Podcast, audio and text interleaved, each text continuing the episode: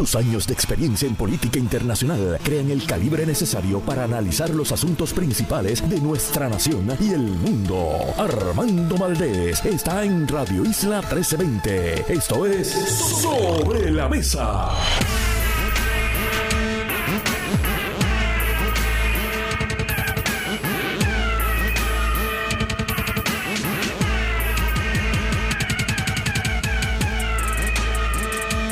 Puerto Rico soy Armando Valdés. Usted escucha Sobre la Mesa por Radio Isla 1320. Hoy en Sobre la Mesa José Yello Ortiz Daliot y Víctor García San Inocencio son nuestros analistas aquí en Sobre la Mesa. Además, el presidente de la Asociación de Pediatría, el doctor Gerardo Tosca, estará con nosotros y en el último segmento, la líder del taller comunitario Goico, en la calle Loíza, aquí en Santurce, Mariana Reyes, estará con nosotros. Todo eso y por supuesto, como todos los días, de lunes a miércoles, se sienta a la mesa Marilú Guzmán, café en mano. Y junto a ella analizamos todos los temas de hoy, 24 de octubre del 2022. Falta solo una semana para el Día de las Brujas, Halloween. Y después ya de ahí en adelante es con el pie en el acelerador a todo chambón hasta llegar al final del año, principio del año 2023, Navidades, Reyes, esa época que tanto nos gusta. 24 de octubre del 2022, son las 8 y 5 de la mañana. Los asuntos del país tienen prioridad, por eso llegamos a poner las cartas sobre la mesa. Vamos a poner las cartas sobre la mesa de inmediato. Hay varios temas que discutir en la mañana de hoy. Se agolparon un sinnúmero de asuntos durante el fin de semana. Comienzo con una noticia que se publica en el periódico El Nuevo Día el sábado 22 de octubre sobre el allanamiento que se realizó a finales de la semana pasada, jueves, en las oficinas de Walter y Eduardo Pierluisi. Estos dos individuos son más que familiares del gobernador parientes, como diría él, para alejarlos un poco, son allegados cercanos del gobernador que colaboraron en su campaña para la gobernación en puestos importantes, director de avanzada, director de asuntos políticos, al interior del comité de campaña de Pedro Pierluisi. Se alega, según fuentes del periódico El Nuevo Día y también información que alguna de estas la confirmó el propio abogado de estas dos personas que no han sido acusadas, simplemente se allanaron sus oficinas y residencias.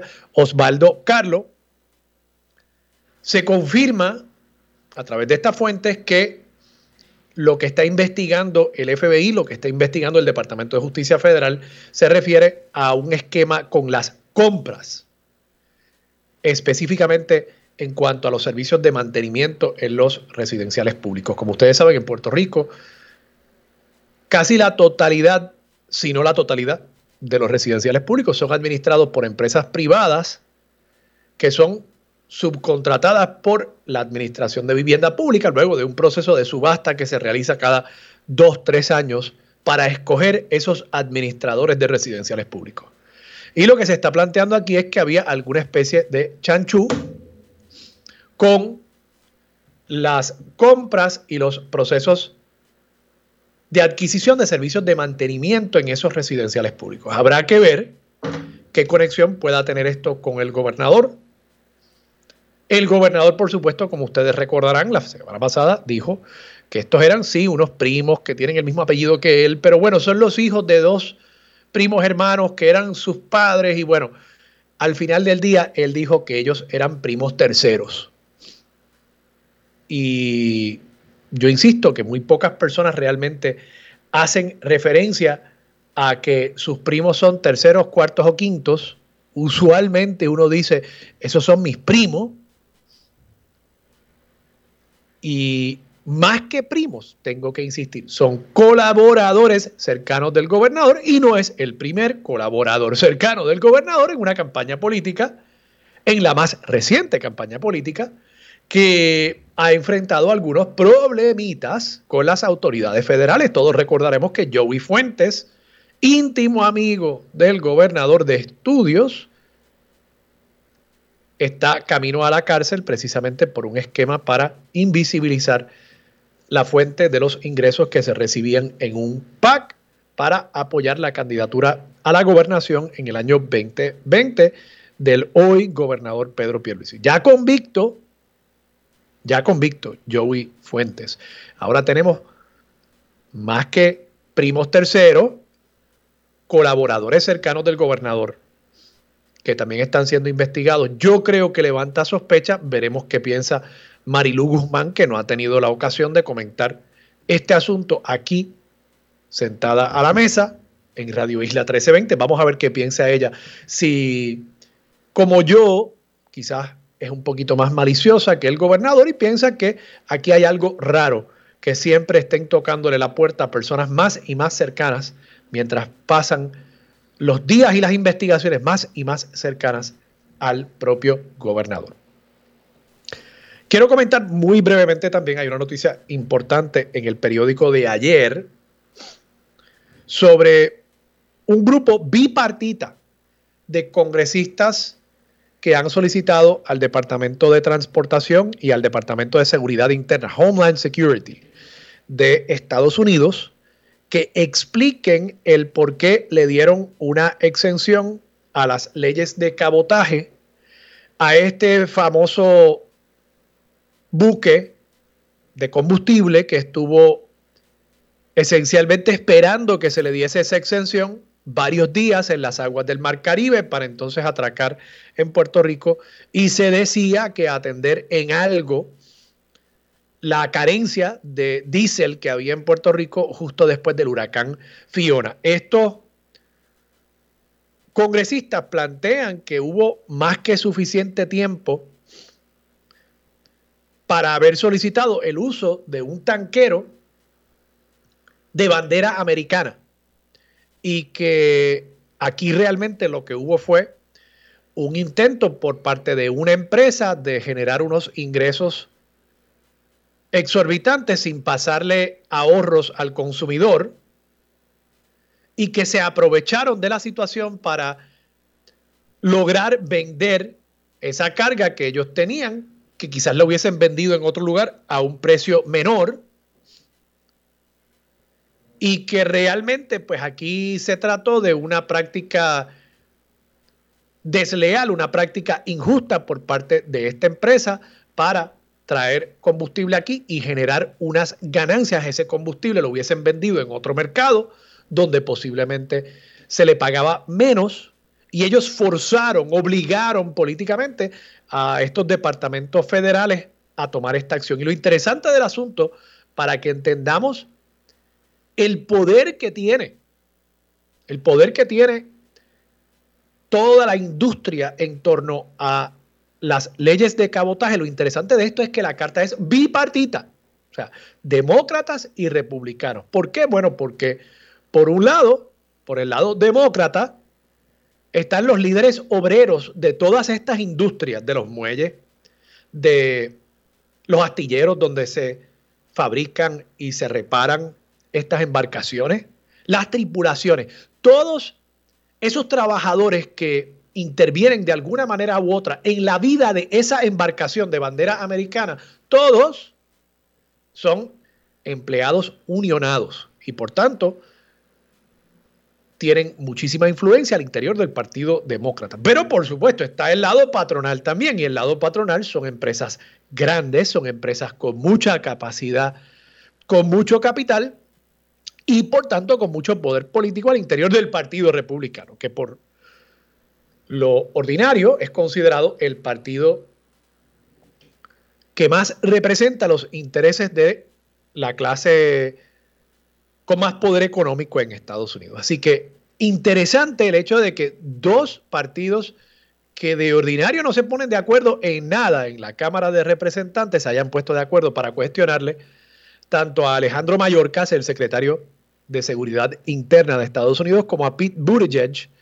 el secretario de Transportación Federal para cuestionarle el por qué se otorgó esta exención. Creo que nos debe dar un indicio de la dificultad que representa para Puerto Rico el poder lograr cualquier tipo de exención salvo que se pudiese decir, no, mira, es que no hay las embarcaciones. Y por lo visto, por lo menos en cuanto al diésel, aparenta haber embarcaciones. Claro, las que traen gas natural son un tipo de embarcación distinta, quizás para ese mercado de gas natural sí se logre una excepción, pero por el momento veo muy difícil cualquier otra flexibilización en cuanto a las normas de cabotaje. Por otro lado, pasando a el ámbito político local, el ex comisionado electoral de la Pava, Gerardo Toñito Cruz, denunció también este fin de semana que el lenguaje de las enmiendas ni las reglas del cónclave, esto todo tiene que ver con esta famosa extensión a la vida presidencial de José Luis Dalmao, a la cabeza del Partido Popular Democrático, que las reglas, las enmiendas al reglamento todavía no se han hecho públicos, y eso es cierto, y que las reglas que aplicarán a la votación tampoco se han divulgado.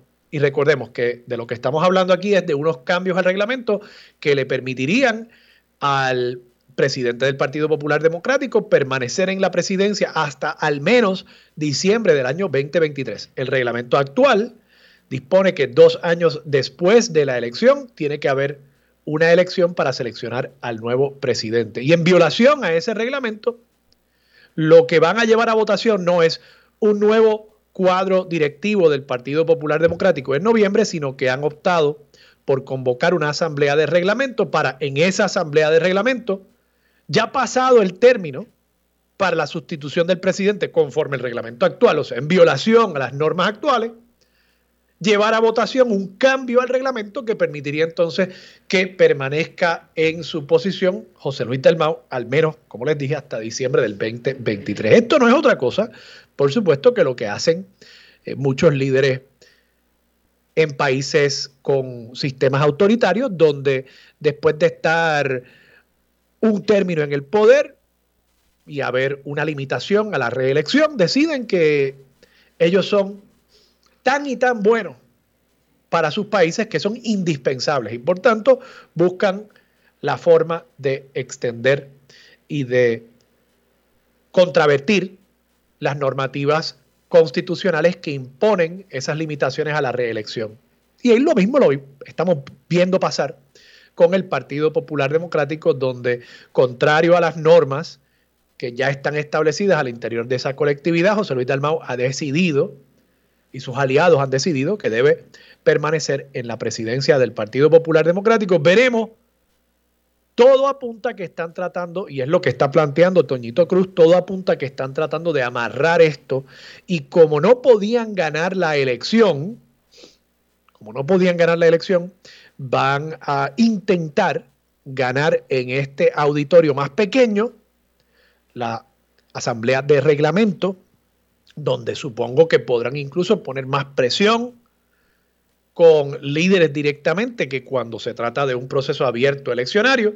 Y veremos, veremos si le sale. Yo solo les recuerdo al liderato actual del Partido Popular Democrático que en su momento el entonces gobernador, no era siquiera presidente del Senado únicamente, estamos hablando de el gobernador Alejandro García Padilla perdió una contienda sobre otro tema, era la elección de Claribel Martínez y Manuel Natal, pero en gran medida perdió porque había una insatisfacción con su liderato del Partido Popular Democrático en ese momento y el Consejo General, que de nuevo se entendía en ese momento que él podía dominarlo con todo el poder que confiere la gobernación. Nada más el hecho de que él podía llamar a los líderes del Consejo General e invitarlos a un cóctel con vista a la bahía de San Juan. Nada más con eso, eso resulta sumamente convincente. Pero, ya ustedes saben la historia, le envió un mensaje el liderato popular al gobernador Alejandro García Padilla en ese momento y está por verse si el liderato actual del Partido Popular Democrático decide también enviarle un mensaje a José Luis Dalmao. Por último, y manteniéndonos en temas políticos, hay una noticia hoy sumamente interesante en el periódico El Vocero.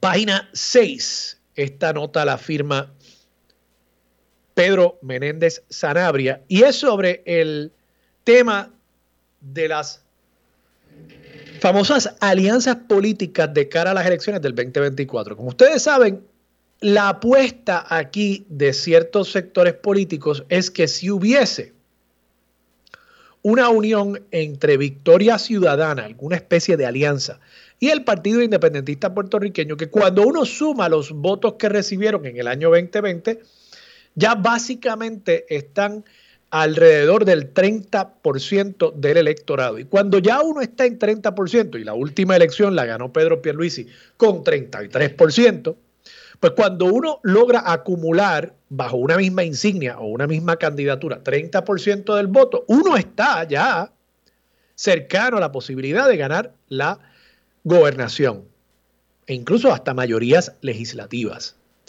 Así que esa es la apuesta me parece, de todos los que se oponen a el bipartidismo, entiéndase PNP, PPD.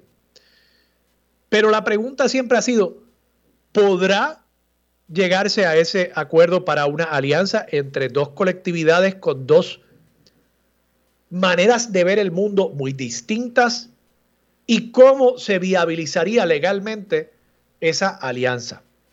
Y lo que dice esta nota es que básicamente ya se está anticipando que no se va a dar una alianza y el Partido Independentista, al menos en voz de la senadora María de Lourdes Santiago, está apuntando a que el problema es la ley. La cito.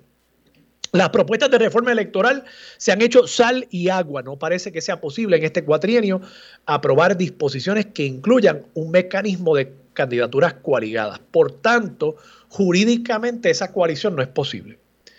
Eso es cierto y no es cierto. Me explico. Es una media verdad. Es cierto que diferente a otros países no puede aparecer un mismo candidato bajo dos insignias. Y eso sucede en otros países, en Panamá, donde yo he trabajado campañas políticas, por ejemplo, hay varios partidos que nominan a una misma persona para el puesto de la presidencia. Y todos los votos se acumulan para elegir a esa persona a la presidencia, pero además cuentan como votos a favor de esa colectividad. Aquí eso no se puede hacer. Ahora, nada impide el que el PIB y Victoria Ciudadana lleguen a un acuerdo si es que quieren llegar al poder, donde digan, pues mira, como el candidato a la gobernación más fuerte es Juan Dalmao, el PIB va a postular a Juan Dalmau a la gobernación, pero no va a postular un candidato a la comisaría residente. Y quizás no va a postular un candidato a San Juan, digamos. Y Victoria Ciudadana, entonces no postularía un candidato a la gobernación, pero postularía un candidato a la comisaría residente y uno a la alcaldía. Y que se comprometan entonces a apoyar mutuamente los candidatos de uno y otro partido. Eso es posible. Nada en la ley lo impide, salvo que esos partidos, al no cumplir con las normas sobre la reinscripción de las colectividades, se quedarían al final del día sin su franquicia electoral. Pero ¿saben qué? Si ganan la gobernación y si ganan una mayoría en la legislatura, y si eso está dentro de las posibilidades de esas dos colectividades, pues mira, eso es un riesgo que se puede tomar porque la recompensa es altísima. Y luego si ganan, cambian la ley. Y si no ganan, se reinscriben como ha hecho el Partido Independentista puertorriqueño durante todo este siglo, salvo por la última elección. Así que, voy a la pausa. Esta excusa de María de Lourdes Santiago de que jurídicamente esa coalición no es posible, no, no, no, no. Políticamente esa coalición no es posible. Se han dado cuenta que hay muchas más diferencias entre estos dos partidos que lo que hay cosas que sustantivamente los unan. Y por eso es que realmente no hay una coalición, no habrá una coalición, me sospecho. Y ahora entonces están agarrándose del clavo caliente de la imposibilidad jurídica para justificar lo que sin duda va a ser algo que decepcionará a muchas personas que esperan ver esa alianza para ver si finalmente pueden derrotar el bipartidismo de rojos y azules. Vamos a la pausa, vamos a ver qué piensa Marilu Guzmán de todos estos temas cuando regresemos aquí en Radio Isla 1320. Quédate en sintonía, conéctate a radioisla.tv para acceder y participar en nuestra encuesta diaria. Armando Valdés, sobre la mesa, por Radio Isla. Estamos. Soy Armando Valdés, usted escucha sobre la mesa por Radio Isla 1320. Se sienta a la mesa. La prima tercera de todos los puertorriqueños. Marilu Guzmán, buenos días, ¿cómo estás? Buenos días, Armando. Eh, yo creo que siempre es bueno, ante todas las vicisitudes que vivimos, mantener el buen humor. Oye, hay que hacerlo. Eh, digo, además que tú sabes que el humor, esto yo lo he hablado mucho con mi gran amigo Harold de Surún, que es uno de los creadores de Pepito, la, tirilla cómica Pepito. Eh, el humor, la parodia, son una herramienta poderosísima contra, contra los poderosos. Y, es una de las cosas, eh, los poderosos yo creo que toleran más el que los critiquen al que se rían de ellos. Yo creo que hay un asunto ahí de, complejos que, que, mantienen desde cuando eran pequeños, cuando eran niños y quizás fueron objeto de bullying eh, en la escuela o algo por el estilo. Eh, y, guardan ese resentimiento y detestan, detestan cuando la gente se ríe de ellos. Por eso, de nuevo, eh, la, parodia eh, es muy, muy efectiva como una herramienta contra, contra el poder. Pero, Marilu, ¿qué, te parece? Empecemos por ahí. pues, pues mira, los primos terceros lo, del gobernador, sus oficinas han sido allanadas. Lo primero ¿Tú crees como yo que estamos aquí ante un cerco que se está cerrando en torno al gobernador? No sé si es, como dicen popularmente, ¿verdad? Perdonando, eh, no sé si estirar el chicle hasta allá. Ok. Pero primero que todo quería decirte que yo estoy de acuerdo contigo en que uno cuando tiene un primo tercero o cuarto, uno le llama primo, ¿verdad? Uno no, necesariamente pone, le pone el apellido de segundo o tercero. Este, hay un, sin duda, un, una intención eh, clara de eh, distanciarse de una persona. Tirarlo a mondongo. Ajá, que si bien es cierto que pudiera ser un primo tercero, un primo lejano, pues ellos han estado trabajando muy de cerca. Y tú explicaste, ¿verdad?, que fue avanzador, eh, manejó su, su finanza, este, y, y Pierluisi nuevamente, pues pretende tratar de pasarle a la gente gato por liebre, distanciándose de, personas que son muy cercanas a él, porque tú no pones a nadie a correrte tu finanza si no es una persona en la que tú tienes una total confianza. Y es una persona que te va a acompañar a ti a lo largo de todo ese proceso eleccionario, porque el tener unas finanzas saludables te va a garantizar, ¿verdad?, una campaña exitosa y tienes que discutir con esa persona y con la persona de medio cómo se va a invertir ese dinero. Así que... Marilu, finanzas saludables ilegales también. Ilegales, ajá, ilegales. Pero ya tú sabes que eso no es necesariamente una de las cualidades que adorna el gobierno de Pedro Pierluisi, porque aquí, bueno, una vez él fue gobernador y no estoy diciendo que esto es responsabilidad de él, pero una vez él se hizo gobernador, viste que hay el desfile de alcaldes que ha eh, que han entrado por la puerta de atrás de, la calle Chardón. Este, y Pierluisi, mira, eh, sin temor a equivocarme, yo tengo que decir que en estos casi dos años que ha sido gobernador, fuera de la gente fanática, tienen que, estar contestes con la afirmación de que Pierluisi ha venido al gobierno eh, a buscar cómo devolverle el favor a las personas que le, que le financian las campañas, eh, de poner a guisar amigos, de poner a guisar familiares. Eh, y, ahí tenemos, ¿verdad?, el hecho de que tiene a su hermana en una posición de, alta jerarquía. Este, mucha gente dice que quien manda es ella, ella se presenta en todas las actividades este, gubernamentales como si tuviera una posición eh, en el gobierno formal y sabemos los intereses que tiene su esposo en la industria de seguros en el gobierno, ¿verdad? Y cómo han hecho un capital con la industria de seguros en el gobierno. Entonces tienes a uno de sus mejores amigos eh, también metido en líos con el asunto este de estar creando empresas fantasmas este, para ocultar los donativos que hacían unas personas y unos individuos en particular. Y recordarás también, Armando, cuando se formó el, el, el revolú con el parquecito que llamaron Parquecito Borinquen en, en, en el área de Ocean Park, que, que los, em, los, em, los vecinos lo encontraron cercado con, una, con un rótulo que anunciaba un, un próximo desarrollo. Y cuando los vecinos pusieron el grito en el cielo, sin encomendarse a nadie, este Armando, el gobernador salió a decir esa venta no tiene marcha atrás y eso está ahí, lo pueden buscar. Esa venta no tiene vuelta marcha atrás. ¿verdad? ¿Ah?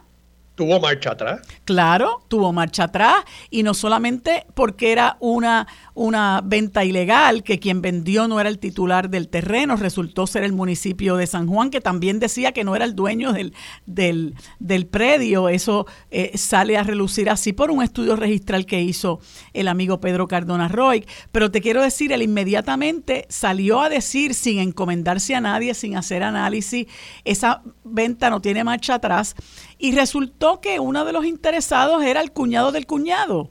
Este, y así por el estilo, si seguimos arañando, podemos encontrar. Pero era, un cuñado tercero, yo creo. A lo mejor era un cuñado tercero. un cuñado del cuñado. Y entonces, bueno, el hecho de que tenga a la hermana ahí campeando por su respeto, por la libre, este, tomando información sin rendirle cuentas a nadie, eso te deja ver, Armando, que, que Pierluisi este, no tiene respeto por la pulcritud. Tú sabes, no tiene respeto porque realmente las cosas se hagan como se supone, eh, porque eh, pues es un, es, una, es un nombramiento que ha sido muy criticado eh, y que no obstante se mantiene porque él opera así. Él opera porque yo lo hago, porque yo lo digo y se acabó, ¿verdad? Este, entonces, yo no sé si esto finalmente, si uno pueda decir que se le puede estar cerrando el cerco al gobernador. Tú recuerdas los escándalos de Pedro Rosselló, ¿verdad? El, rey de la corrupción en este país. Y nadie lo tocó. Salió, salió limpio de polvo y paja hasta Roberto, con aquel... Roberto Sánchez eh, Ramos. Roberto Sánchez, que Ramos, que, lo llevó a, al tribunal eh, por un caso que yo creo que hería la retina. El de las pensiones. Eh, el de su pensión, incluso que el, director de AMSCA. Fue preso. Fue preso cuando, por, lo mismo, o sea, eh, el director de AMSCA, y para quienes se le olvide esto, director de AMSCA, cuando la segunda administración, o sea, el segundo cuatrienio de Pedro Rosselló, él se iba, él había eliminado las pensiones de los exgobernadores y este señor le certificó que durante tres veranos en los años 60 él había trabajado como estudiante de pasantía, básicamente, en el hospital psiquiátrico de la capital, creo, en aquel momento, cuando su padre era el jefe, el padre del gobernador, era el jefe de esa instalación hospitalaria. Y en los años 90 certificó ese trabajo en los veranos de los años 60, cuando Pedro Rosselló estaba jugando tenis a nivel internacional, porque era un buen jugador de tenis. Y, ese señor, el director de AMSCA, fue preso. Sí, sí, sí, sí. Y a Pedro Rosselló no le pasó nada. Digo, Roberto Sánchez Ramos lo llevó ante la justicia y, creo que se declaró no, no causa, no me acuerdo si fue un juez o un jurado. Pero básicamente eh, eso quedó en nada. Sí, eso quedó en nada. ¿Y te acuerdas de aquella, aquella ayudante que era su mano derecha, Angie Rivera?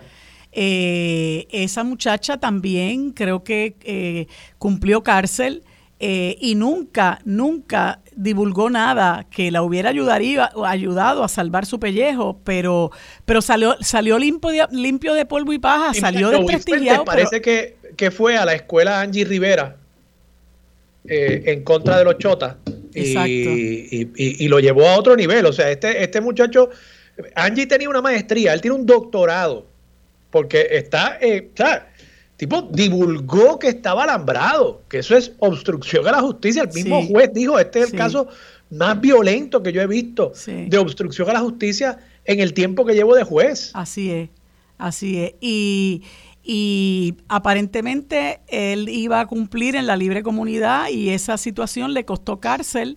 Este, creo que no va a llegar ni a los dos años la, la cárcel, pero este, para que tú veas cómo estas personas que están encumbradas, pues, este, pues se, se salvan de, de ser procesadas a pesar de que tú sabes que son unos truanes. ¿Entiende? Porque Pedro Rosselló no era ninguna monjita de la caridad. Eh, Pedro Rosselló eh, fue la persona que aquí institucionalizó la corrupción. Hubo 40 personas que, que, procesaron los federales y él era el mastermind, como dicen. Así que... No, y se llevó, y se llevó una pensión Cadillac. Pero, pero eso fue pues por la bondad y gracia claro. de aquel señor director de AMSCA que él hizo eso, pues, y se fue a la cárcel, pues para que el pobre Pedro Rosselló pudiese tener esa pensión. O sea, ¿en qué cabeza cabe que eso es lógico? Que alguien haga todo eso, que alguien cometa esos actos delictivos, no para beneficio propio, sino para beneficio de un tercero, sin que medie más nada, simplemente el, culto a la personalidad de los Rosselló en este país. Una locura. Marilu, vamos a la pausa, regresamos con más de Sobre la Mesa por Radio Isla 1320. Quédate en sintonía. Conéctate a radioisla.tv para acceder y participar en nuestra encuesta diaria. Armando Valdés, sobre la mesa, por Radio Isla. Regresamos hoy, Armando Valdés. Usted escucha sobre la mesa por Radio Isla 1320. Marilu, escuchando un titular, me he dado cuenta y, quiero pedir disculpas porque yo siempre eh, intento traer estos temas eh, como tema de primera plana en el programa. Este fin de semana supimos de la muerte de otra mujer en lo que se está eh, catalogando como un feminicidio, suicidio. Eh, y esa mujer, como tantas otras que han muerto a manos de sus parejas, tienen nombres, tienen familia. esta mujer se llamaba Iraida Ornedo. me han escrito muchas personas que la conocían, que han destacado eh, la calidad de ser humano que era. Y, yo creo que es importante, ¿no? Un poco es importante incluso tratar de borrar eh, el, nombre de el victimario, del agresor, del asesino, porque esa es la persona y no es que no es que olvidemos el, el crimen, porque el crimen hay que ajusticiarlo, pero esa persona ciertamente eh, pues no debe ser, me parece a mí, eh, la, figura principal de la noticia, sino la mujer, en este caso Iraida Ornedo, que deja atrás eh, un vacío, como, como es natural, un vacío al interior de su hogar, al interior de su familia, al interior de su comunidad y sus comunidades, al interior de Puerto Rico. Otra mujer más que muera a manos de su, bueno, no sabemos cuál era la relación aquí entre ella y este eh, caballero, pero otra mujer más que, muere en nuestro país en un incidente que apunta de nuevo a, un feminicidio. Eh, ¿qué, te parece a ti, Marilu? Me gustaría un comentario tuyo eh, sobre este, esta situación tan lamentable. Pues mira, a mí me dio, me dio muchísima pena este, como me apena mucho la situación de las muertes que ocurren en nuestro país, pero recuerdo que una vez conversaba yo con unos amigos en otro espacio, el hecho de que eh, el, crimen que llamamos el crimen callejero, bueno, pues ocurre porque en muchas ocasiones, eh, sacando a un lado las víctimas inocentes que cada vez se dan con más frecuencia, el crimen callejero muchas veces se da por porque las personas se involucran en negocios turbios, ¿no? Eh, y a veces hacen cosas que pues se pagan con la vida. En el caso de estos feminicidios que están, estamos viendo, las mujeres mueren precisamente por ser mujeres, eh, no porque, porque haya ningún otro tipo de situación que amerite que tú le quites la vida a esa persona. Eh, y uno pues le duele porque eh, yo no necesariamente he sido la persona más vocal en cuanto a esto, pero aquí hay montones de organizaciones eh, de mujeres que han clamado por el respeto a la mujer, que han repudiado que aquí se mantenga la cultura del patriarcado manifestada en muchísimas cosas, incluyendo los currículos escolares, eh, que han reclamado, yo también me he hecho es, eco de, esa, de ese pedido, han reclamado que se implemente el currículo de perspectiva de género, eh, que lamentablemente ha sido distorsionado por, por eh, organizaciones fundamentalistas, que lo que busca es realmente que nosotros como personas, como seres humanos que convivimos en este espacio que ya se llama Puerto Rico, aprendamos a tolerarnos y entendamos, a, respetarnos y entendamos que tanto el hombre como la mujer tenemos derecho a, a, aprovechar todas las oportunidades que nos dé la vida para el desarrollo óptimo de nuestras capacidades y que tenemos derecho a que se nos respete y que no hay tal cosa como que el hombre posee a la mujer o la mujer es propiedad del hombre. No importa la naturaleza de la relación que, estas personas tengan. Eh, y lamentablemente, eh, lamentablemente nosotros hemos visto que esa lucha sí ha adelantado porque se ha creado conciencia en, en muchos sectores de nuestra sociedad, pero todavía no se ha hecho lo suficiente como para que eh, particularmente los hombres, porque la mayor parte de las víctimas de estos casos de violencia de género son mujeres, para que los hombres entiendan que no pueden obrar a base de tú eres mía o no eres de nadie, ¿verdad? Que es lo que le pasa a mucha gente, pues no eres, si no eres mía, no eres de nadie y yo no sé, ¿verdad? Esto es algo que, que conllevaría eh, mucho tiempo de análisis y se, y se necesitaría eh, también eh, un, una discusión este, intersectorial y personas de, de, profesionales de la conducta humana que pudieran aportar este, ideas sobre por qué ocurren estas cosas, pero no hay duda, una de las cosas que más me preocupa, Armando, es por qué muchos de los protagonistas de estos incidentes tan desgraciados son policías. Eh, porque tú puedes tener un arma de fuego, pero no necesariamente la vas a usar en, en, para lo que no está destinada a usarse. ¿Verdad? Yo como policía tengo un arma de fuego, pero sé que yo la tengo que utilizar en determinadas ocasiones nada más y muy particularmente cuando mi vida corre peligro. Eh, pero a mí me gustaría tener los datos de cuántas mujeres han fallecido a manos de policías, ¿verdad? Y qué distingue al policía, ¿verdad? Del, del hombre que no lo es, eh, a llevar a cabo este tipo de actos eh, eh, si es que realmente el hombre común y corriente siente que es el poderoso, siente que es el que gobierna la, la, relación eh, y en el caso de la policía eso se acentúa mucho más, por, quizás por el tipo de adiestramiento al que son sometidos, no lo sé. Pero ese dato a mí me está muy curioso.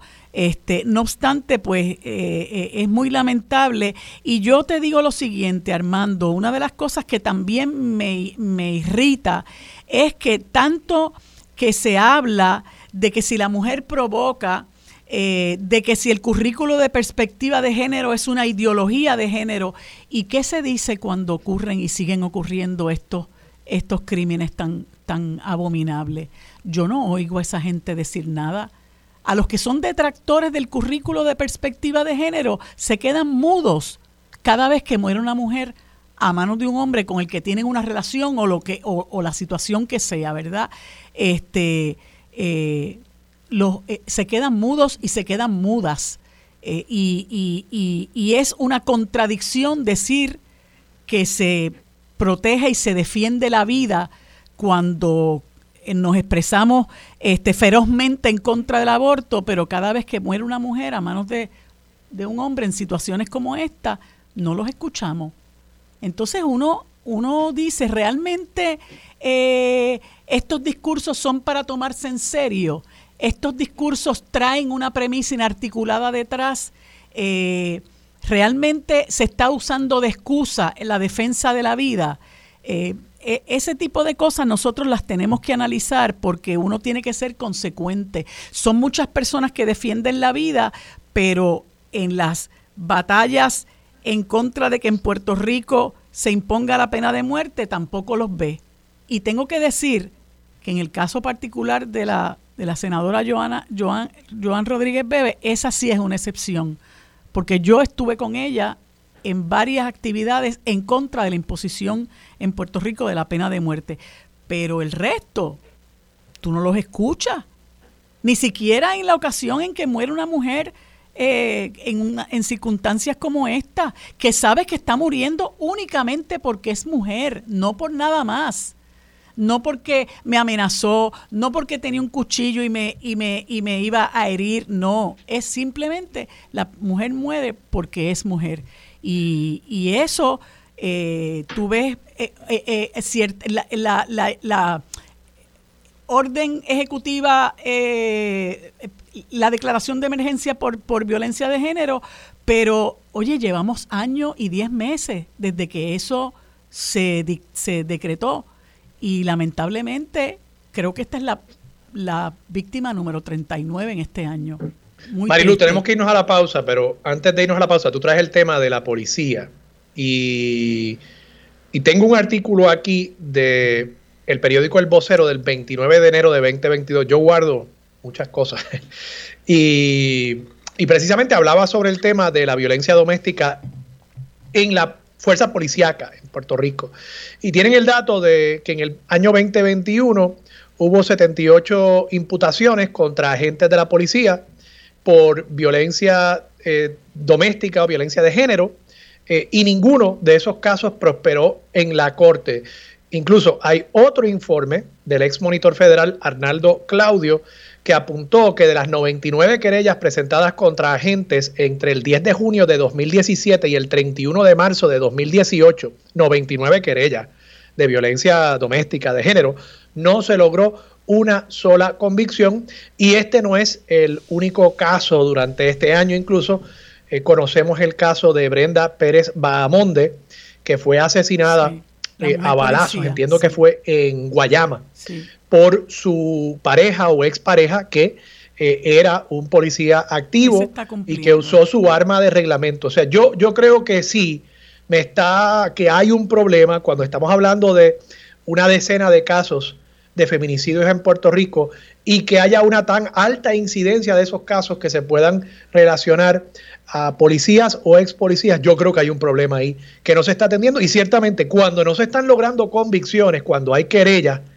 y es tan dramático, o sea, 100% de los casos no se logra convicciones, tenemos un serio problema ahí, es posible que el mismo sistema y los policías y los tribunales estén protegiendo a los agentes de la policía que de alguna manera u otra también deberían también estar respondiendo por sus acciones.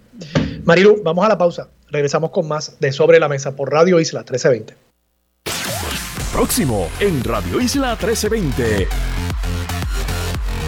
Bueno amigos, como todos los lunes, en el próximo segmento conversamos con el licenciado José Ortiz Daliot, ex senador del Partido Popular Democrático, y el licenciado Víctor García San Inocencio, ex representante del Partido Independentista puertorriqueño. En el siguiente segmento conversamos con el doctor Gerardo Tosca, presidente de la Asociación de Pediatría, y en el último segmento con Mariana Reyes, líder del taller comunitario Lagoico. Eso es lo próximo en Sobre la Mesa. Los asuntos de toda una nación están sobre la mesa. Seguimos con el análisis y discusión en Radio Isla 1320. Armando Valdés, esto es Sobre la Mesa. Bueno amigos, como les anticipé en este segmento y como todos los lunes, conversamos con los amigos José Ortiz Daliot, ex senador del Partido Popular Democrático, y el licenciado Víctor García San Inocencio, ex representante del Partido Independentista puertorriqueño, a quienes les doy los buenos días y las gracias, como siempre, por estar conmigo eh, un lunes más. Buenos días, ¿cómo están? Buenos días, saludos. Eh, María Lourdes, saludos ahora. Qué bueno, qué bueno que están eh, conmigo. Yello, comienzo por preguntarte, eh, ¿tú tienes primos terceros? Ay, caramba, yo tengo primo. Igual que yo, yo tengo primo. Qué cosa, ¿verdad? Uno piensa que yo, uno no hace como que esa distinción, este, pero, pero broma aparte, ¿verdad? Porque creo que es un tema sumamente serio por lo que eso entraña. Em, son para lo que pretende proyectar el, el, gobernador de Puerto Rico, son parientes, ¿verdad? Son, son primos terceros, primos lejanos, pero que han estado trabajando muy de cerca. ¿Verdad? Y yo creo que eso es lo importante, eso es lo que hay que analizar, la cercanía de estas dos personas, ¿verdad? Este, igual que la cercanía, porque tú puedes ser muy cercano a alguien que no es familia tuya eh, y embarcarte en, en, actividades eh, que no son al margen de la ley, ¿verdad? Que eh, independientemente de la relación que consanguínea o no que tengas con esa persona. Este, y, y, recordaremos, bueno, la, la, situación del señor Joseph Fuentes Fernández, que es amigo íntimo del gobernador eh, y es una persona que estaba involucrada en un esquema de de creación de empresas fantasmas para ocultar, ¿verdad? Para burlar la ley electoral y, y, ocultar los, los donativos que hacían ciertas personas este, a, un PAC eh, para la campaña de Pedro Pierluisi.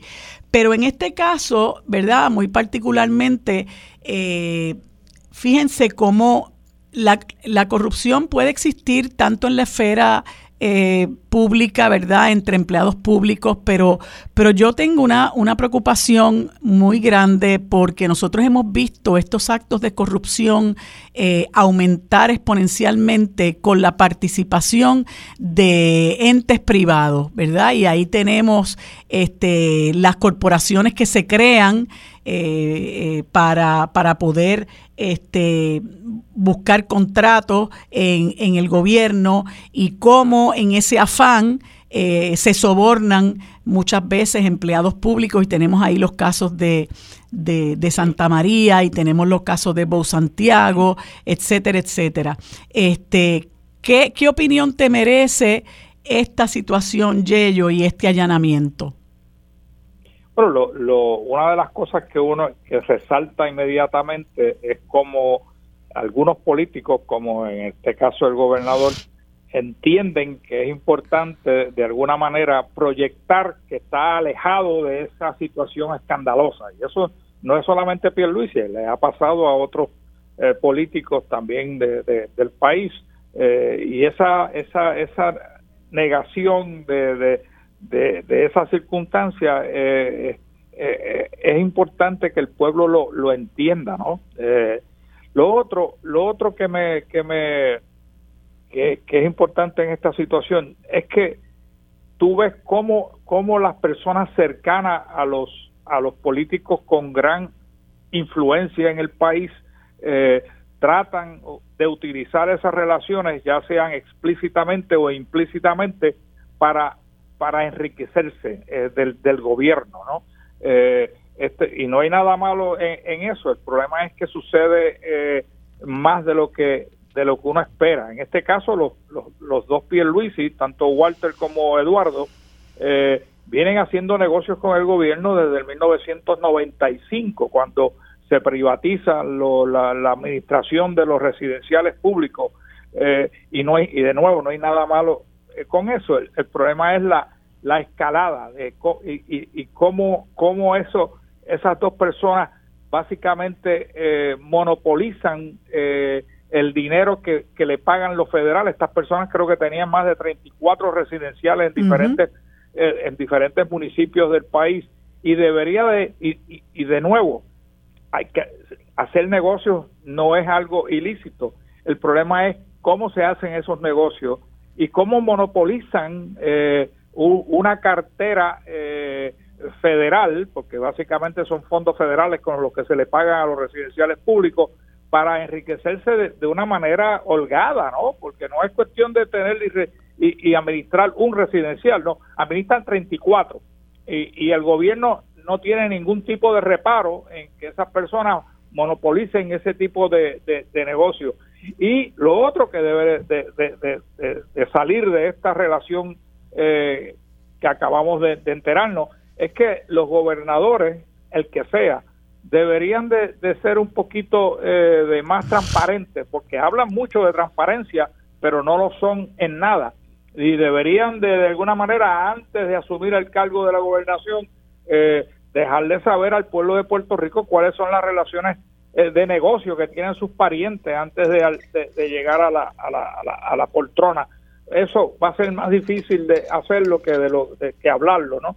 Porque porque hablan mucho de transparencia, pero los menos transparentes son los que los que gobiernan a, este país, María de Lourdes. Este, Víctor, hay algo que yo le comentaba ahorita a Armando eh, que, que a mí, pues no sé, me causa como una cierta insatisfacción y es eh, que muchos de estos contratos se dan luego de un proceso de subasta y uno dice, caramba, qué suertudas son estas personas, qué suertudas son estas compañías que por décadas eh, eh, ganan estas subastas, ¿verdad? Y entonces no solamente ganan las subastas, sino que la, lo la ganan a lo largo y ancho del país, porque como bien señalaba eh, Yello, son 34 residenciales, ¿no? Eh, y, y pues pues quién sabe, yo no sé este, el saldo de este allanamiento, pero son preocupaciones que uno tiene porque no es la primera vez que uno ve a estas personas. Lo mismo pasaba con esta empresa de Bow Santiago, eh, que supuestamente todo es, es por, por, por la, por la, por la, ¿verdad? Por el libro este, participan en la subasta, se llevan la subasta este, y resulta ser, bueno, que, tienen todos los negocios habidos y por haber en ese sector particular. Bueno, hay varias cosas aquí, ¿verdad? Vamos primero al tema de... Tema muy importante. Eh, yo voy a empezar por decir que nadie tiene culpa de ser familia de Pierluisi. Eso no lo hace culpable de nada. O sea, uno no escoge quiénes son parientes. Hay parientes buenos, hay malos, hay regulares, hay mejores.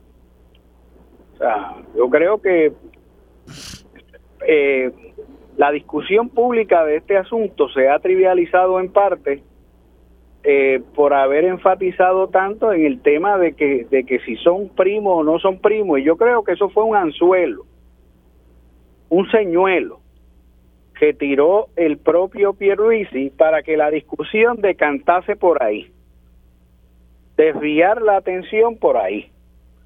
A estos señores no se les acusa de nada.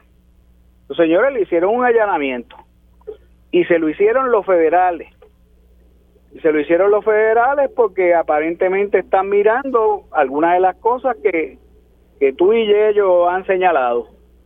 Eh, y hasta ahí. Ahora, el gobernador Pierluisi eh, es el que tiene que, que asumir una actitud menos cínica. Y como tú bien dices, y ellos afirma y una actitud de transparencia. Eh, porque la misma patinadura, el trago gordo, cuando le hicieron la pregunta, el trago gordo, yo no sé si ustedes lo vieron por televisión, mm. eh, es que es que, caen, es que las bombas caen demasiado cerca. Las bombas le caen demasiado cerca. Y esto de lo que habla es que probablemente hay un gran diseño diseño, para que él siempre pueda, pueda negar que sabía. Pero lo que el país sabe, el país completo, y lo que él mismo sabe, es que hay un enquistamiento tan grande y una simbiosis tan grande entre el inversionismo político y el partido político, en este caso el que ocupa ahora eh, la fortaleza, es tan y tan grande que es difícil que no se descubra un escándalo de corrupción aquí en donde no esté metida la garra de alguien del partido que también esté en la empresa. Eso es lo que ha estado pasando. Entonces, no se puede seguir mirando a la corrupción como dos hemisferios separados. Hay una relación orgánica y hay un diseño un diseño que permite unas veces por la vía legal y otras veces por la vía un poco más gris, eh, que se extraigan enormes cantidades de ganancias de lo que debía ser dinero destinado en primera y última instancia al bien común, no aunque un por ciento del bien común se derroche en ganancias, especialmente en ganancias irrazonables o en ganancia mala vida o en ganancia generada a base de favoritismo. Que yo creo que eso es lo que resume el problema. Eh, yo no sé lo que va a pasar con esos allanamientos, ni si los van a acusar o no, si tienen alguna cintila para acusarlo. Eh, lo que sí es llamativo, pues es la, la capacidad de pervivir en la contratación. Eh, y alguien dirá, bueno, es que probablemente son muy buenos en lo que hacen. Bueno, pues nada, si son muy buenos en lo que hacen, lo que hay que examinar es el diseño que permite privatizar tanto y llamar público a lo que es francamente privado. O sea, el gobierno se ha convertido en una gran mina. Los programas federales son una gran mínima, mina para la contratación privada. Los programas de reconstrucción son francamente un depósito de lucro para las empresas privadas.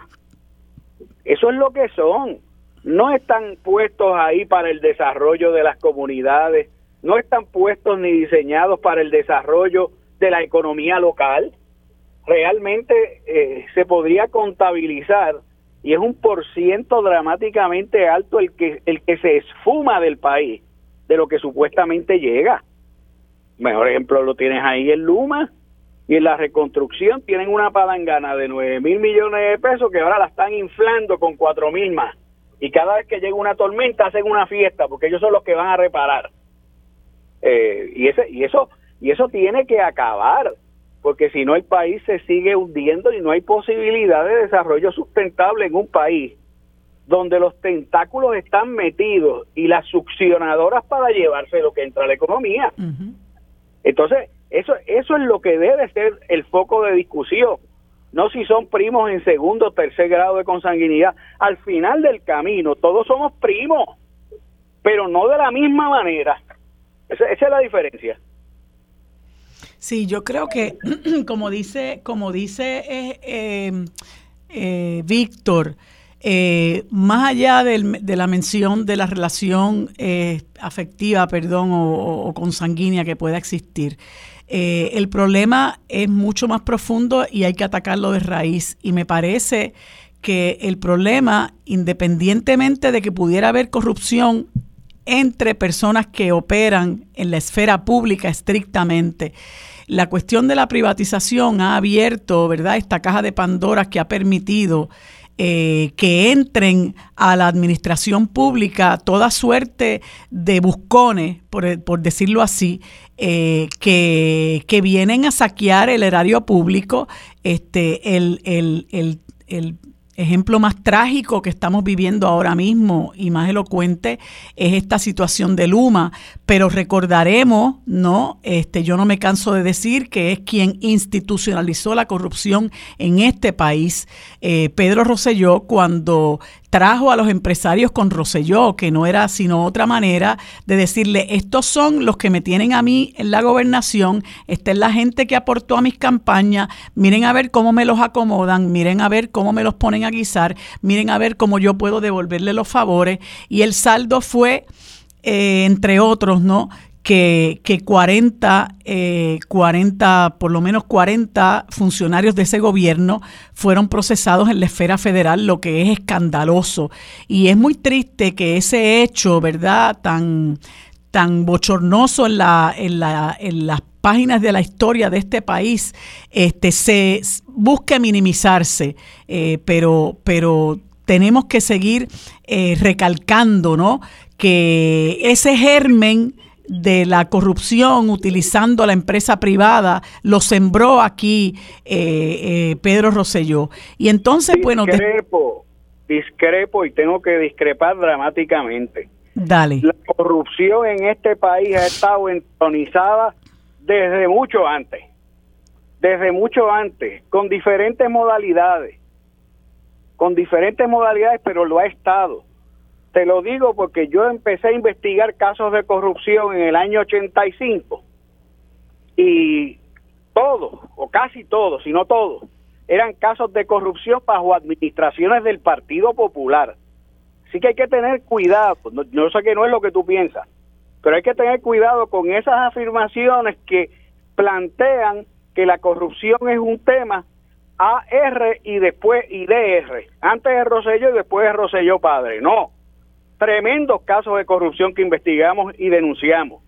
Y ocurrieron antes. O sea, es que es bien importante porque si no se reescribe la historia. Bueno, yo, recordaremos el, recordemos el caso de los empleados fantasmas en la legislatura, el caso de Mariano Río, pero mi, mi, mi parecer, ¿verdad? Y es, y es del que tú puedes discrepar, Víctor, es cómo creció exponencialmente todos estos casos de corrupción con la administración de Pedro Rosselló, que estuvo ocho años.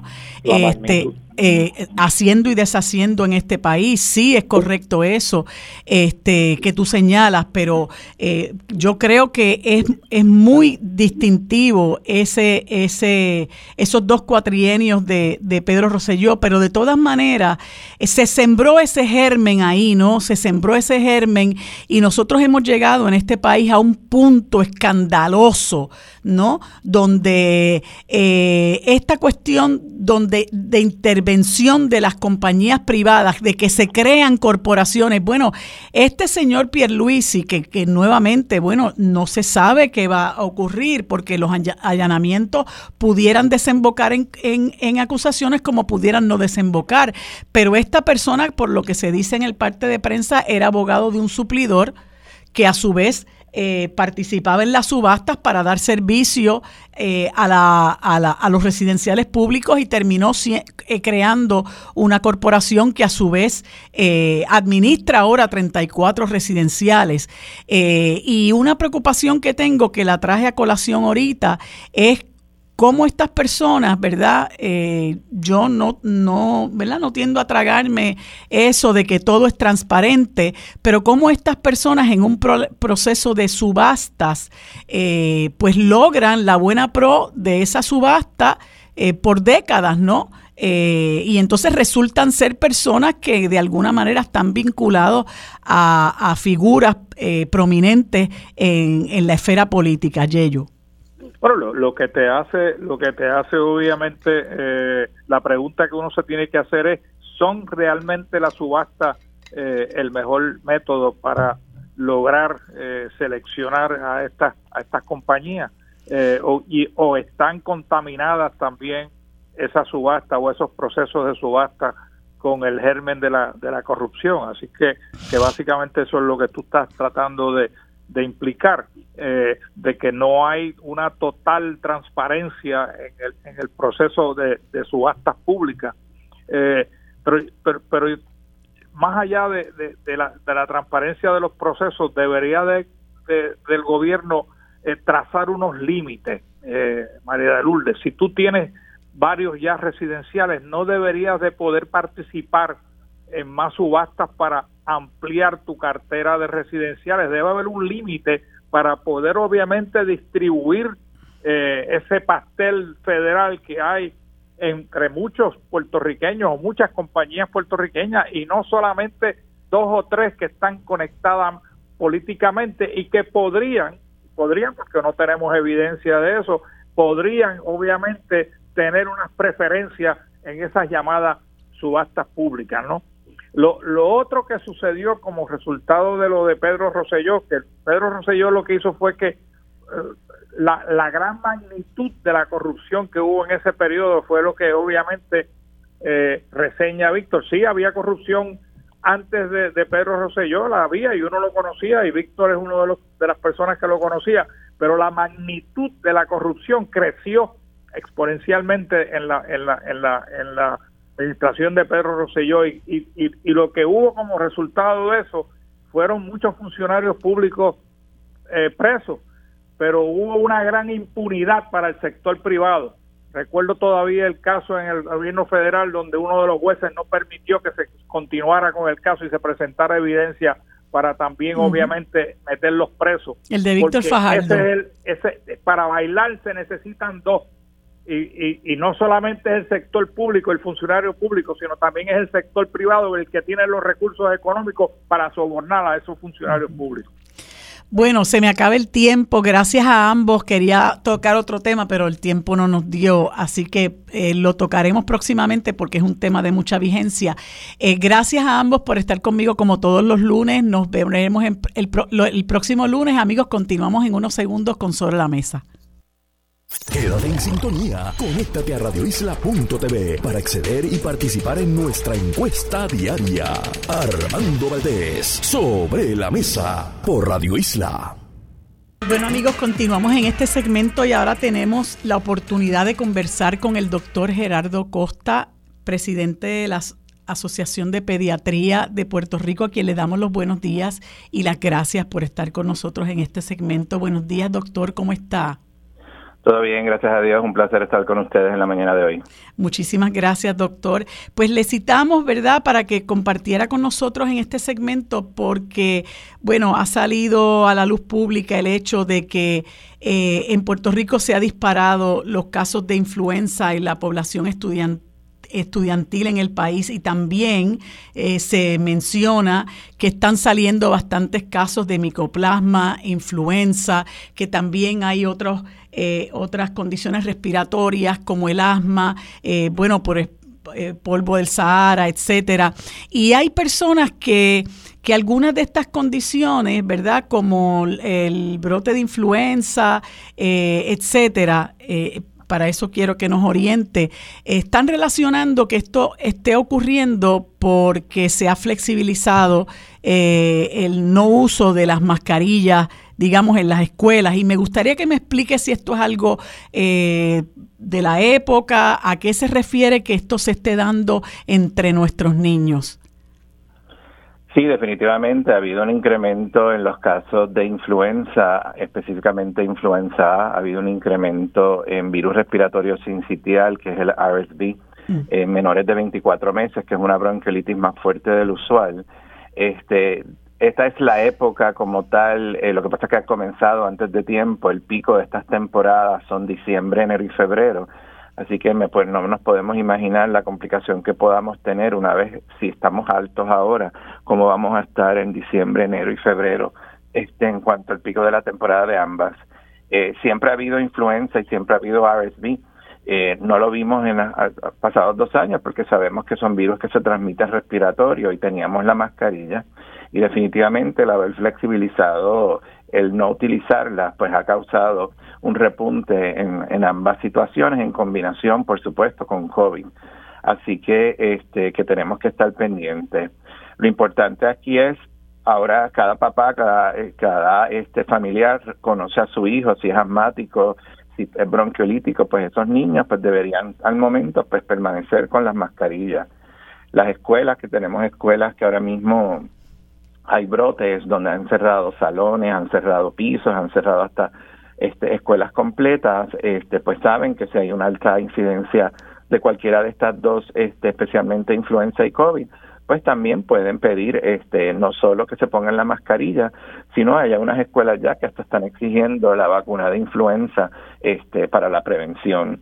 Eh, así que hay que recordarle a los papás también que podemos prevenirlas vacunando de COVID con sus tres vacunas y de influenza que está aprobada de seis meses en adelante para la influenza de la temporada.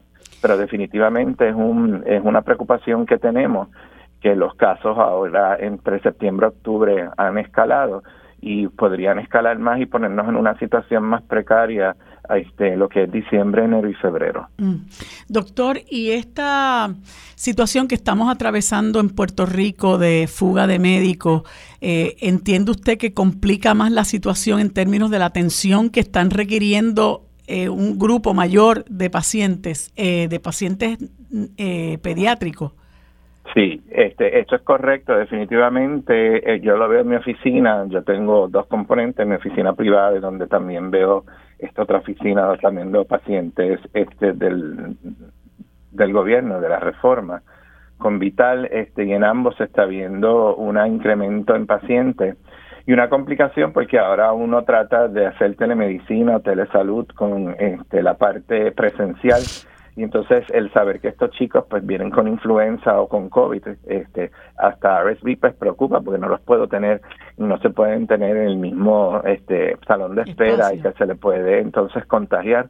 Así que es importante, este, pues, si, si presentasen con algunos de los eh, de los síntomas que son similares, unos tienen unas diferencias que otros, pero todo es fiebre con congestión nasal, unos presentan más con dolor de garganta, con dolor de cuerpo, este, y en los chicos una tos este, más pronunciada que con el virus respiratorio sincitial, pero todo eso es importante, que definitivamente este, la, el que hayan subido los casos está complicando en sí las oficinas pediátricas.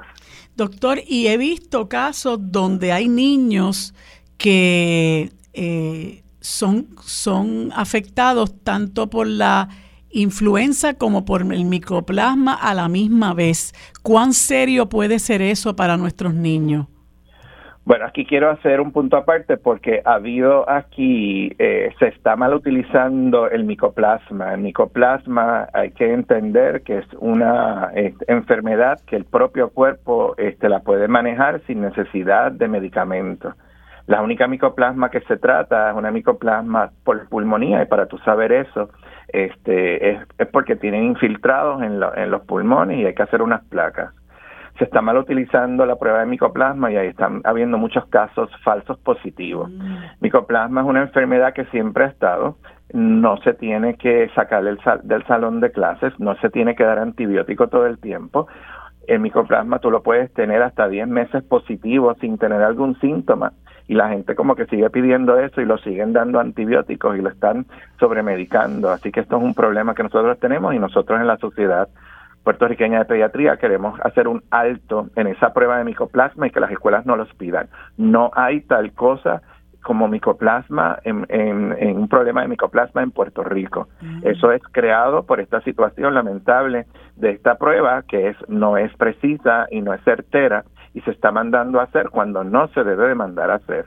Así que importante.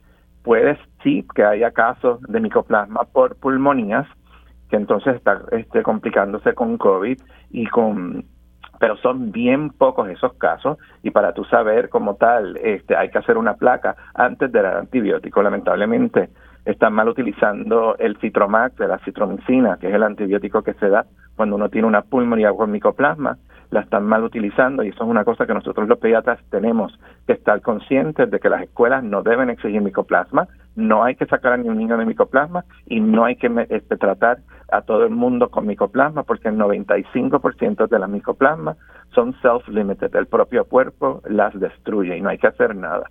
Así que la parte de micoplasma es una parte bien sensitiva que estamos viendo y nosotros hemos enviado una carta a los colegios y a las escuelas a los superintendentes y al Departamento de Educación donde no exijan esta prueba.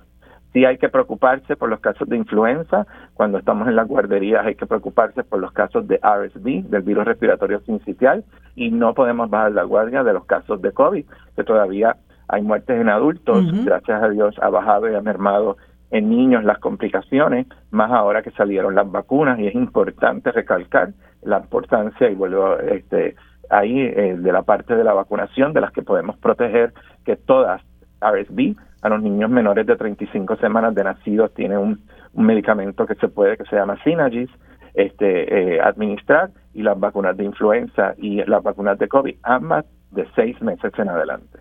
Doctor, y esa directriz de que, que, ha motivado que ustedes escriban a los colegios y al Departamento de Educación en términos de que no se exija una prueba de micoplasma eh, provendrá del Departamento de Salud o usted, usted tiene idea de dónde es que ellos obtienen esa directriz pues para exigirse? Hemos estado, definitivamente hemos estado en comunicación con el Departamento de Salud y en ningún momento hay una directriz del Departamento de Salud de mandar a hacer la prueba de micoplasma. Eso se empezó a hacer, lo han seguido haciendo, ha mermado, pero lo han seguido haciendo en algunas instituciones y algunas escuelas también lo piden y ya es hora de que el micoplasma lo dejen de mandar de enviar. Es una prueba inconclusa, una prueba que, este, que no es precisa ni certera y es una prueba que está causando un problema donde no hay problema. No hay tal cosa como un incremento de micoplasma porque hay casos como tal. Lamentablemente es una, una, una enfermedad que es difícil de diagnosticar que no solo es por placa, pero en realidad es por PCR, otra prueba más específica que si en realidad la tiene. Así que usted y yo nos podemos hacer ahora mismo la prueba y salir positivos sin ninguna sin ninguna este síntoma y no quiere decir que tengamos que ser tratados ni sacados de usted del trabajo ni yo del mío ni menos los estudiantes de las escuelas.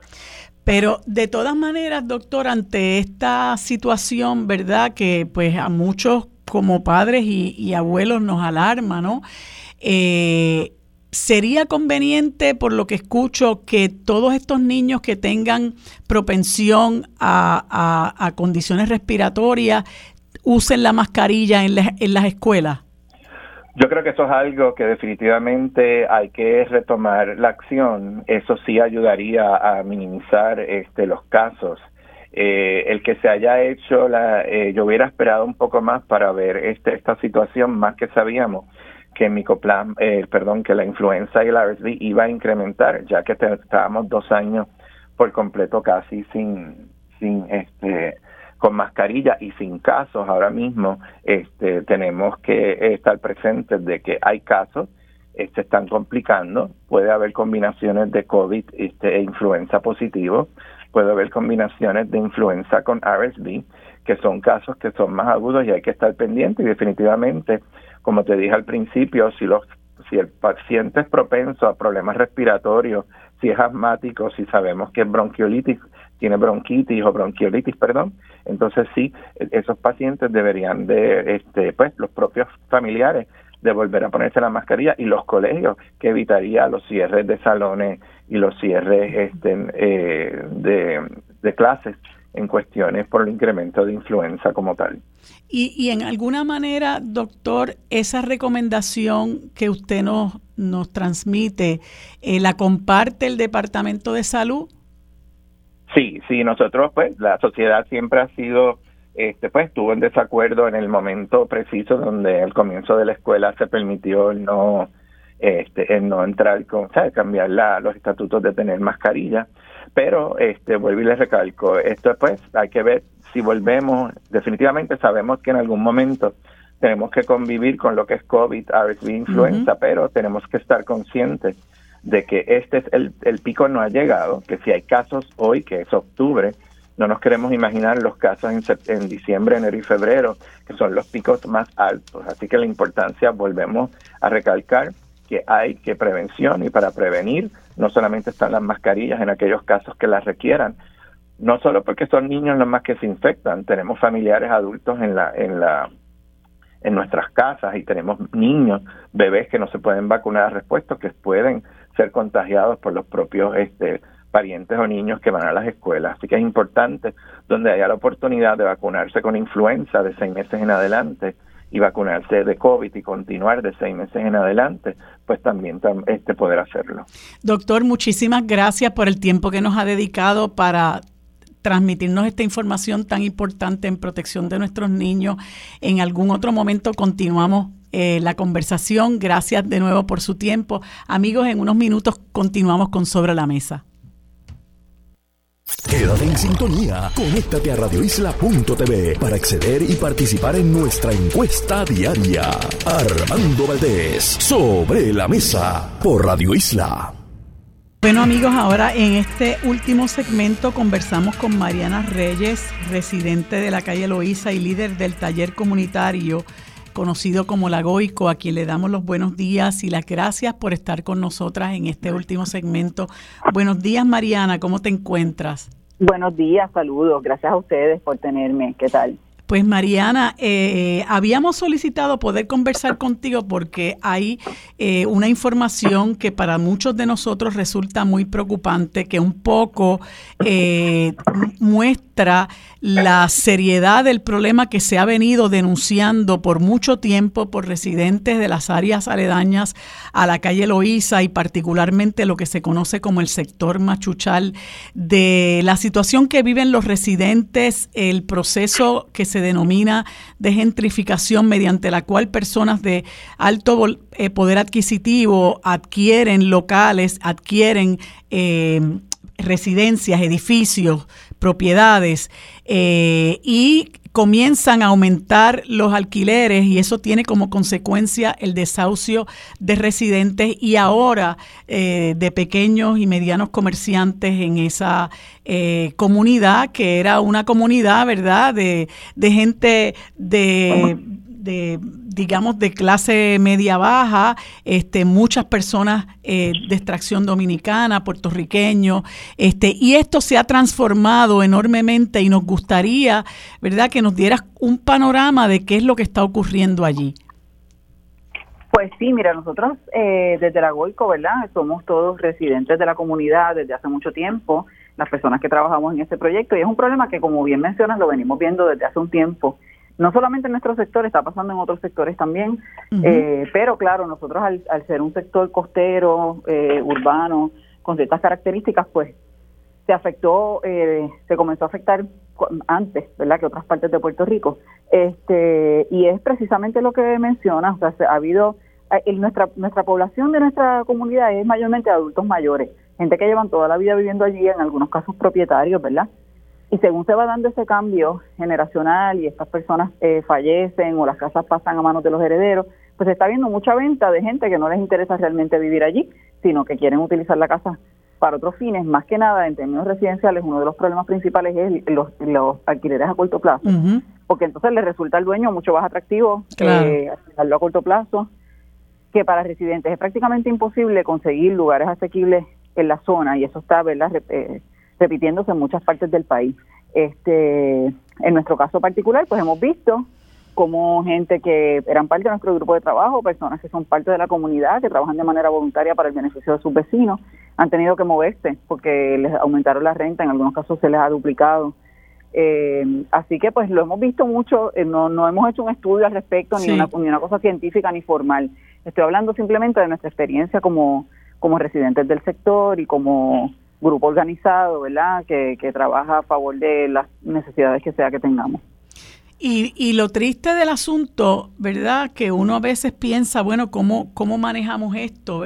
Porque eh, sé que los residentes están eh, sufriendo las consecuencias, sobre todo de la comercialización eh, tan amplia de la calle Loíza en términos del estacionamiento, de ruidos innecesarios, de acumulación de basura, de personas que quizás ¿verdad? Este, incurren en actos que no deberían incurrir en áreas donde la gente, de, donde la gente reside. Eh, pero uno dice, bueno, ¿cómo, cómo cómo parar esto, cómo reglamentar esto cuando vivimos en un sistema de libre empresa donde se, eh, se protege eh, la propiedad privada, donde si yo quiero vender, yo vendo, y entonces si éste quiere utilizar su propiedad para que la quiera este, utilizar, pues la utiliza. Y me parece que una de las cosas que, que falta aquí eh, es voluntad por la reglamentación de estos alquileres a corto plazo que no solamente representan un problema en este área de la calle Loíza, sino en otras áreas de, del país, ¿verdad? De, gente que también está siendo objeto de, la compra de los lugares donde han vivido como, arrendado, como arrendatarios y ahora se ven, eh, se ven forzados a abandonar el lugar. ustedes como, como comunidad eh, han buscado del municipio de San Juan, digamos, un mecanismo para tratar de reglamentar estos alquileres a corto plazo. Sí, se ha hecho, se ha hecho desde la administración pasada eh, del municipio, se hizo un intento, pero entonces vino una ley a nivel de, de Puerto Rico, de la legislatura, en la que le van por encima a los municipios porque establecen prácticamente incluso que las juntas de condóminos no pueden prohibir este Airbnb o alquileres a corto plazo en sus en sus condominios. O sea, a nivel estatal se crea una ley que protege los alquileres a corto plazo, eh, así que se hace bien cuesta arriba a nivel municipal regularlos, pero eso no es imposible tampoco y vemos como en las ciudades desarrolladas realmente del mundo como Nueva York, eh, Barcelona y otras ciudades donde esto comenzó a ser un problema, se reguló. No es cuestión de prohibirlo, es cuestión de regularlo, de regular el uso. Pero aquí nosotros estamos teniendo, son varios problemas, no es uno, es solamente, ¿no? Y muchos de esos problemas nacen de la, de la declaración de nuestro sector como un sector turístico. Eh, cuando eso sucede, pues entonces las reglas se ponen mucho más laxas y es mucho más difícil tener control de la situación. Y eso va junto con un una aprobación desmedida de permisos de negocios de comida y bebida exclusivamente, que sin tener la infraestructura necesaria para manejarlo, ni de agua, ni de luz, ni de recogido de basura, ni de parking, ni de nada. O sea, donde antes había una oficina de un abogado que iban cinco personas al día, ahora hay una barra que van 50 o 60. Entonces, pues eso obviamente va a crear un problema. Eso no hay que ser no hay que ser planificador ni urbanista para saberlo. Y ese problema lo estamos viendo y eso se manifiesta de diferentes formas, pero entonces se agrava obviamente con la crisis que tenemos en el país, que se agrava con los incentivos que se le ofrecen a personas que vienen a supuestamente dejarnos, o sea, que, que, salgamos de esta precariedad que no lo hemos visto en cómo es que nos ha beneficiado la eh, todavía, ¿verdad? Entonces estas personas vienen y se, y se compran una cantidad de propiedades. En el sector nuestro, por ejemplo, a veces una sola persona puede comprar tres, cuatro, cinco, seis propiedades en una misma cuadra, eh, con el propósito, pues obviamente, de hacer dinero. De explotar. Y eso, y no hay, no hay, no hay ningún tipo de vínculo ni de compromiso con la comunidad en la que están llegando. En el caso nuestro, como mencionaba al principio, eh, bien evidente por, por el lugar donde estamos ubicados, este, por las, por las características de esta comunidad, pero esto ya lo estamos viendo en todas partes en Puerto Rico, incluso en los campos, en la, o sea, en todas partes. Y es algo que si no, si no tenemos la visión como comunidades de, de atacar, ¿verdad? Y de ver de qué manera exigimos que se resuelva, puede que sea demasiado tarde en el momento en que nos demos cuenta de que ya no tenemos nada. este, así que son, o sea, esto es un monstruo de varias cabezas. Tiene, hay diferentes diferentes problemas que surgen de diferentes malas decisiones tomadas eh, sin consulta con la comunidad y sin tomar en cuenta realmente la calidad de vida ni el beneficio que pueda tener para los para los residentes e incluso ahora estamos viendo los pequeños comerciantes también se están viendo afectados porque están compitiendo en un mercado en el que se está pensando en otro público que no somos los que vivimos aquí. Es una gente que viene de paso. Este así que pues nosotros desde la Goico entendemos que es bien importante que es urgente eh, tener estas conversaciones, exigirle a las autoridades que se haga un cambio de política pública o educar a las comunidades sobre cómo es que esto les afecta en su cotidianidad para entonces de ahí poder partir a tratar de ver cómo lo podemos solucionar. Sí, yo creo que, que, también eh, lamentablemente eh, los gobiernos, ¿verdad? Para no señalar un gobierno en particular, tiene, hay un problema de compromiso con las comunidades, ¿no? Hay un compromiso más bien con el que viene a invertir, con el que me puede de alguna manera hasta favorecer. Y yo creo que, que eh, falta esa visión de que cuando uno gobierna tiene que gobernar para, para beneficio de esa comunidad y no para beneficio del que tiene un alto poder adquisitivo. Así que sí hace falta un cambio de política pública y de, y de paradigma porque mucha gente, sobre todo la gente de escasos recursos, eh, se está viendo afectado y afectada por estas políticas. Sí, bueno, eso, es, eso es, una, es un asunto que ya llega a nivel de crueldad y, que es tortuoso para una persona que se gana en promedio en Puerto Rico 1.500 dólares mensuales y que las rentas no bajen de 1.000 dólares. O sea, no, no, no una cosa, no suma, ¿verdad? Es imposible. Este, así que pues eso eh, es un problema que está bien acelerado, o sea, no es algo que estamos viendo a, tú sabes, a largo plazo, esto está pasando ya y está pasando bien rápido, está pasando en muchos lugares.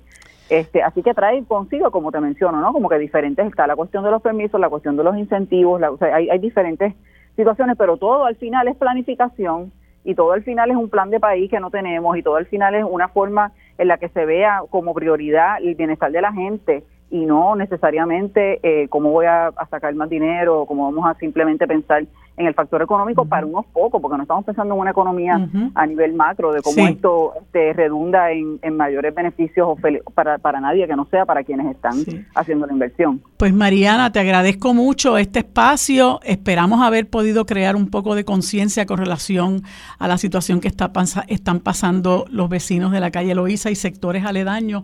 Amigos, hemos terminado por hoy el programa sobre la mesa. Gracias por vuestra sintonía. Lo próximo es Mili Méndez en Dígame la verdad.